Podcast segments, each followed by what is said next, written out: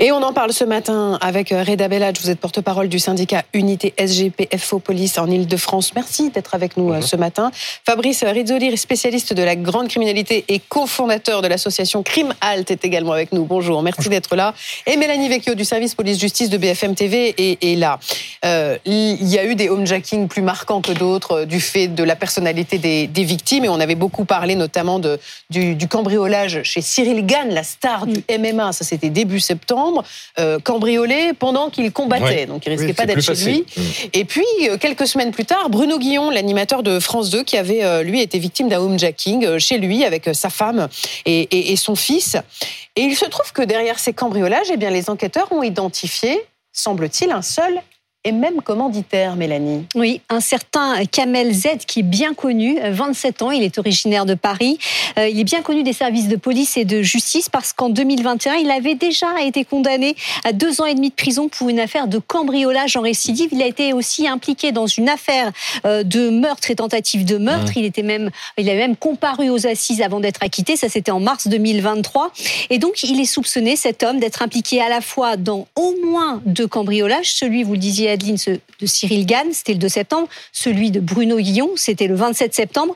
Donc, mise en examen pour le cambriolage chez euh, Bruno Guillon. Et il doit comparaître le 30 janvier prochain euh, pour l'autre cambriolage euh, chez Cyril Gann. Dans ces deux affaires, en fait, il est soupçonné d'être en quelque sorte l'organisateur, le commanditaire, le cerveau, d'avoir recruté des petites mains, justement, qui, qui ont commis ces cambriolages. Ça, il nie toute responsabilité. Lui, il a toujours nié avant de se murer dans un silence c'était euh, euh, pendant euh, pendant l'instruction et ensuite donc il, nie avoir participé en tout cas à ces à ces actions. Et il dit qu'il aurait fait travailler donc quelque sorte il semblerait qu'il ait fait travailler des petites mains cinq c'est ça? Alors cinq en tout cas dans une des affaires et cinq personnes ont été ont été placées en garde à vue, mises en examen, trois ont été placées en détention provisoire. Parmi ces cinq personnes, il y a notamment mmh. deux mineurs et ils sont âgés de 17 ans. Eux n'ont pas pu être placés en détention provisoire mais en centre éducatif fermé. Et l'un des deux s'était échappé de ce centre éducatif mmh. fermé avant d'être rattrapé par la police. Et en travaillant justement sur ce jeune homme de 17 ans, les policiers se sont aperçus que lui-même était impliqué dans un autre cambriolage, une tentative en tout cas euh, d'un ancien joueur du PSG. Ce cambriolage, il avait eu lieu, en tout cas cette tentative, elle avait eu lieu en août 2023. Reda Bellage, vous avez été étonné de découvrir qu'il y avait un même homme derrière ces, ces deux cambriolages. Ça veut dire qu'il y a un réseau qui s'est organisé, qui s'est spécialisé dans le homejacking de stars?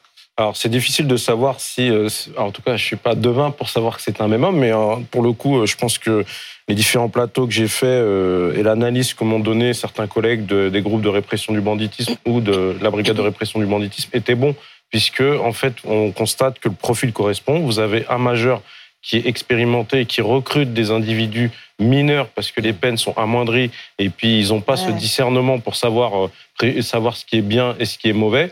Et puis surtout, ils sont très, très, très violents. On l'a vu dans l'affaire Guillon, il y a eu l'usage d'une arme de poing avec, euh, d'après les premières déclarations, euh, une arme qui était déposée sur la tempe, avec, euh, on a isolé les enfants. Mmh. Pour créer ce sentiment de peur et de surprise, et puis ce qui a permis aux malfaiteurs de la coopération de, des victimes. Est-ce que vous avez l'impression, Reda, que ce sont des reconversions voilà, le, le, fait qu'il y ait une multiplication de ce genre d'actes, est-ce que les, les, braqueurs se reconvertissent dans ce nouveau genre criminel, comme je disais tout à l'heure Alors, se reconvertissent peut-être oui non. En fait, c'est plus une, on va dire, un, un phénomène de mode, ce serait le mauvais mot, mais on a l'impression qu'on utilise des nouvelles méthodes de recrutement parce que vu le mmh. profil, vu les lieux d'habitation euh, des potentiels euh, auteurs, on le voit aussi dans l'affaire de Nikos, on peut pas trop en parler, mais les individus soupçonnés viennent de quartiers complètement ah, différents, voire même passé, Ils ont été arrêtés avant d'agir. Voilà, ils ont été ils ont été arrêtés dans la tentative euh, par la BAC de nos gens et la BAC de Champigny et des véhicules police secours de nuit du Val-de-Marne. Et euh, on voit que le profil, il est voilà, c'est des gars qui sont connus pour des juste du port, du de la détention de stupéfiants, mm. de l'usage de stupéfiants, des défauts de permis, des refus d'obtempérer, des petits délinquants, mais qui sont passés à l'étape supérieure parce qu'ils ont été euh, euh, mal, mal guidés euh, par rapport à, ces cambriolages. Fabrice, tu as l'impression où le nombre de cas se multiplie? Alors, j'ai pas la sensation qu'au niveau statistique, ça, ça, se multiplie. Les deux, trois dernières années, je pense même que c'est un petit peu en baisse. Mais le problème, c'est que ça veut rien dire par rapport, encore une fois, à ce que ça provoque sur les victimes, quelle que soit la manière de faire les homejacking. Par contre, sur une dizaine d'années, oui, il y a une augmentation des homejacking parce qu'on est parti des carjacking où on euh, violentait le conducteur pour prendre sa voiture. Euh, il y a eu des systèmes qui ont fait que les vols de voitures sont devenus un petit peu plus compliqués. Ça s'est reporté euh, sur euh, le domicile. Et vous avez d'autres facteurs. Vous avez des personnes qui sortent de prison, qui sont des anciens braqueurs, par exemple, et qui ne voudront pas rentrer dans le trafic de stupéfiants parce que c'est pas leur truc de s'entretuer. Eux, c'est des, des fourgons. Il y a plus d'argent dans les banques, il y a plus de fourgons faciles à faire, et donc ils vont chez le particulier. Ça, c'est une espèce de, de déviance. Donc vous avez comme ça des ce que vous appelez des adaptations, des opportunités euh, avec des publics très différents. Fabrice, pour aller chez les particuliers, il faut pouvoir les, les repérer. Il bah, faut avoir leur adresse. Leur adresse. Et, ça, et les réseaux sociaux aident beaucoup. Oui, alors les réseaux sociaux, euh, vous C'est-à-dire pouvez... poster une photo euh, quelque part, bah, c'est déjà dire qu'on n'est pas à son domicile. Oui. Et donc potentiellement ouvrir une porte. Oui, mais ça, c'est quand vous voulez cibler exactement. Par exemple, là, vous parliez de joueurs de foot ou de stars. Mais sinon, vous savez, dans le homejacking, c'est le pavillon, le pavillon qui a une certaine. Euh, voilà, on peut guetter pendant un certain temps, voir si la voiture est importante. On peut regarder par les fenêtres s'il y a euh, tableau, machin, bijoux euh, chez madame, avec ça. Donc, on fait du repérage classique, classique. comme euh, les braqueurs faisaient du repérage sur la bijouterie, à quelle heure ça ferme, quand est-ce qu'il y a le plus de bijoux, est-ce qu'ils sont deux, est-ce qu'ils sont tout seuls. Donc, il y a un petit travail euh, à faire. Donc ça, c'est le classique, le béaba de groupes criminels un peu organisés. Comment on se protège? Comment on se protège? Je vais déjà revenir sur ce qu'a dit monsieur, je suis tout à fait d'accord, mais on constate aussi que nous, services de police, dans le cadre des réseaux sociaux, non seulement ils arrivent aussi à voir une personne, euh, parce qu'il y a aussi des personnes assez aisées, hein, il n'y a pas que les personnalités qui sont attaquées. Oui, bien sûr. Aujourd'hui, c'est très médiatisé parce que ils hésitent oui, pas, malgré la médiatisation, euh, à s'attaquer à ces gens-là, malgré les, risques, les, les peines qu'ils risquent. Mais aussi, apparemment, on constate qu'ils recrutent aussi via les réseaux sociaux. C'est ça qui est, qui est nouveau c'est que euh, ces mineurs, ils sont recrutés via les réseaux sociaux. Ils disent tiens, je peux me faire. Euh, ils ont l'appât du gain et ils les recrutent. Donc ça, c'était euh, pour rebondir. Après, la solution, bah, on l'a vu hein, dans l'affaire du joueur du Paris Saint-Germain, le Tellier, où il y a l'alarme qui s'est qui s'est déclenchée. On l'a vu dans l'affaire de Monsieur Lignac, c'est ça, le oui, cuisinier, où l'alarme s'est déclenchée. Donc en fait, ce qui se passe quand vous avez une alarme, quand vous avez une vidéosurveillance, qu'elle soit privée ou qu'elle soit via une, une entreprise privée ou qu'elle soit directement relié au téléphone du particulier, ça nous permet à nous d'avoir les infos quasiment en direct.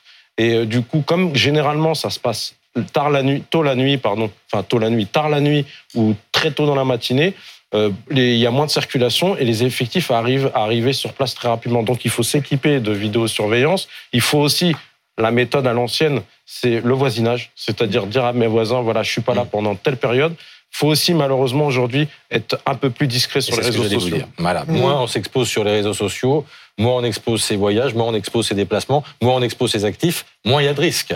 Oui, c'est sûr qu'on peut vivre discret. Après, moi, je veux pas remettre la faute sur la victime. Bien sûr. Il oui. faut, faut, faire attention à ce principe. Oui, parce que Bruno Guillon poste pas des, des, photos de sa maison sur euh, ses réseaux sociaux, euh, pas plus voilà. que, que Nico Saliagas. Je vous dis encore Donc... une fois, on peut faire du repérage de quartiers chic ou moins chic, hein, parce que vous avez euh, euh toute une série de homejacking qui sont faits dans des pavillons euh, de Seine-Saint-Denis, euh, du Val d'Oise, Gonesse, Goussainville, avec des victimes traumatisées, et parce que parfois vous avez aussi de, de, de, des jeunes ou des pieds nickelés qui repartent avec 300 euros, et c'est très grave. Quand même juste une dire c'est que le taux d'élucidation est quand même assez voilà. important oui. dans le homejacking. Voilà. Euh, L'impunité n'est pas totale par rapport à d'autres grandes infractions comme le cambriolage. Mais aussi parce que vous disiez, c'est des jeunes, c'est des pieds nickelés, ils commettent des erreurs. Combien le taux d'élucidation Alors j'ai entendu 40%. Oui. Ce qu'il faut dire aussi, c'est que si en plus vous ciblez des gens euh, type connus, euh, c'est le, le, le, battage médiatique, euh, euh etc., fait qu'on a retrouvé, on a retrouvé les agresseurs euh, des joueurs de foot du PSG à l'époque de Marseille, celui de Nice, etc. Donc voilà. Mais du fait de leur jeunesse, est-ce que c'est des, des, petits bandits qui laissent beaucoup d'indices derrière eux et qui sont faciles à retrouver finalement? Alors comme l'a dit Monsieur, il existe un protocole, en tout cas pour la région, au moins pour l'Île-de-France, il y a un protocole avec le parquet, c'est-à-dire qu'à partir du moment où vous avez l'usage d'une arme pendant la séquestration, ou alors s'il y a séquestration, ou si jamais la, il s'agit de la victime est une personnalité, de manière automatique, c'est la PJ qui prend. Donc soit la brigade de répression du banditisme, comme ça a été dans le cas dans, dans l'affaire que vous avez exposée, soit les groupes de répression du banditisme pour la petite banlieue. Et du coup, ça nous permet à nous euh, d'avoir beaucoup plus de moyens. Oui. Et le fait de d'élucider rapidement, il y a deux choses. Donc, comme vous l'avez dit, il y a les erreurs parce que la brigade technique scientifique, c'est en quelques semaines. Mmh. Et puis après, bah, les, la spécialisation des services d'investigation. D'un mot, élucider et condamner? Oh bah oui, élucidés en général quand même condamnés. Il faut dire que derrière, c'est pas toujours des gens cagoulés. Euh, euh, les gens peuvent aussi témoigner, on les reconnaît, il y a des preuves euh, scientifiques. Ce qui est intéressant au niveau des profils aussi, c'est qu'il y a vraiment de tout. Et vous avez des gens qui ne font pas ça toute leur vie non plus. Il y en a qui font toute leur vie, je vous ai dit, des anciens braqueurs, etc. Vous avez des gens qui font ça comme accumulation du capital. Et qu'une fois qu'ils sont l'argent, montent sur le trafic de stupéfiants, parce qu'ils ont besoin de la mise de départ. Et ce qui est intéressant aussi du point de vue un peu plus criminologique, c'est que parfois ce sont les trafiquants de stupéfiants, qui n'ont pas du tout la mentalité de braqueurs, qui vont faire appel à ces braqueurs pour pouvoir attaquer un fourgon de drogue, euh, par exemple, qui n'a pas pu être livré dans le conteneur, dans le port. Donc on va attaquer le camionneur ou on va attaquer un groupe mmh. rival. Donc l'expertise violence n'est pas forcément la même que l'expertise commerce dans la drogue et les deux milieux se rejoignent. Merci en tout cas d'avoir été avec nous ce matin dans ce 7 minutes pour comprendre.